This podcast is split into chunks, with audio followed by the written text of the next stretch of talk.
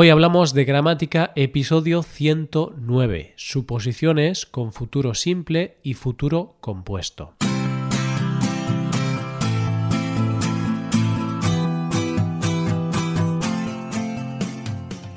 Bienvenido a Hoy Hablamos de Gramática, el podcast para aprender gramática del español cada semana.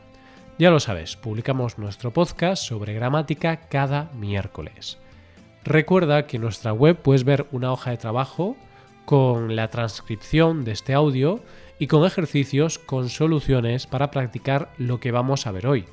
Estas ventajas están disponibles para suscriptores premium. Hazte suscriptor premium en hoyhablamos.com. Hola querido oyente, ¿qué tal estás? Hoy, como cada miércoles, vamos a dedicar nuestro capítulo, el número 109, a la gramática del español. En este capítulo os traemos un tema muy interesante y de mucha utilidad. Como has podido ver en el título, este episodio tiene que ver con el futuro, ya que esa es la forma que se utiliza. Pero el significado no tiene que ver con un tiempo futuro, sino con el presente o el pasado. ¿Qué? ¿Cómo? sí, como oyes. Sabemos que esto parece un poquito raro, pero es una estructura que se utiliza mucho en español y que debes conocer. Vamos a estudiarlo.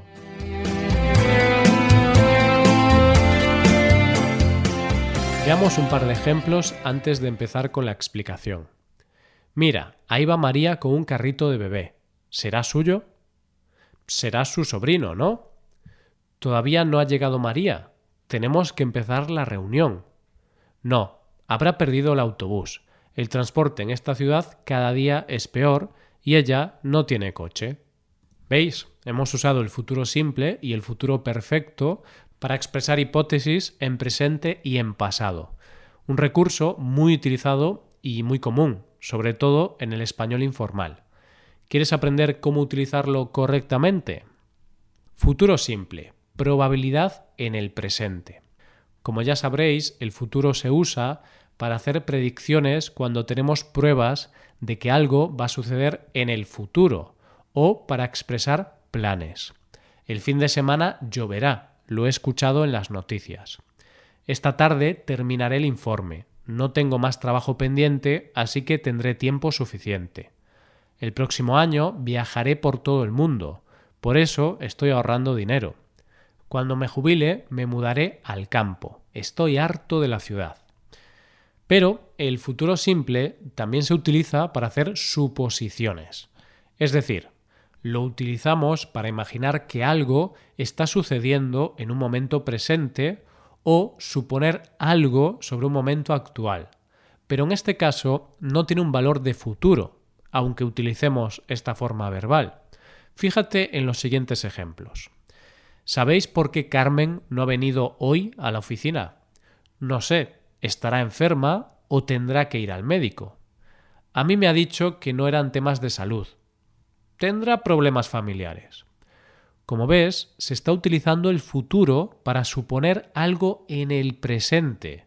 Equivaldría a supongo que está enferma o tal vez está enferma. Pero a la hora de hablar es mucho más común utilizar la forma en futuro.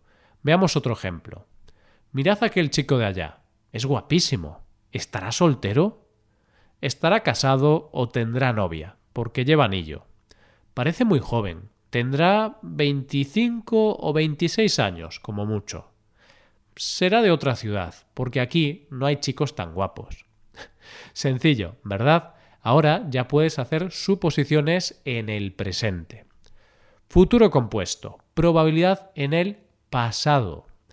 ¿Qué pasa cuando quiero suponer algo en el pasado? En ese caso tengo que usar el futuro compuesto, el futuro perfecto. Sí, has oído bien, una forma de futuro para hablar del pasado. En primer lugar, recuerda que el futuro perfecto se forma con el verbo haber en futuro más el participio del verbo. Habré salido, habrás ido, habrá hecho, habremos soñado, habréis bailado y habrán perdido. El uso general del futuro perfecto es expresar que una acción estará acabada en un momento concreto del futuro. Cuando lleguéis a la oficina ya habré terminado la reunión con mi cliente. En 20 años la tecnología habrá avanzado muchísimo. La semana que viene ya habré visto a mi familia y me sentiré mejor. Sin embargo, el futuro perfecto también puede expresar hipótesis o suposiciones en el pasado. Fíjate en los siguientes ejemplos. Son las tres y Juan no ha llegado. Dijo que vendría sobre las doce.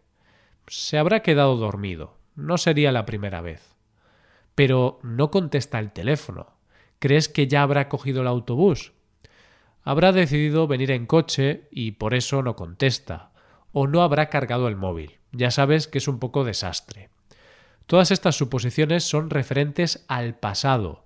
Se habrá quedado dormido por la mañana. Probablemente, hace un par de horas, haya cogido el autobús o decidido ir en coche o se le haya olvidado cargar el teléfono durante la noche. Es una estructura sencilla, pero a veces es complicado utilizar una forma de futuro para hacer referencia al pasado. No te sientas incómodo al hacerlo, es un recurso muy común. Veamos más ejemplos. La obra de teatro ha sido fantástica. Los actores habrán ensayado muchísimo para conseguir tan buena calidad. María y Carlos habrán salido tarde de la oficina, como siempre, así que es mejor que esperemos un rato para pedir la cena. Mi nueva profesora habla genial español, aunque es sueca. Yo creo que habrá crecido en España. ¿Entendido? ¿A qué es más sencillo de lo que parece? Ahora te recomiendo practicar estos usos del futuro con nuestros ejercicios. Para ver los ejercicios tienes que ser suscriptor premium. Hazte suscriptor premium en hoyhablamos.com. Además, como suscriptor premium puedes hacer preguntas sobre cualquier duda que tengas sobre el español y un profesor de español te la responderá detalladamente. Nos vemos la próxima semana. Cuídate mucho.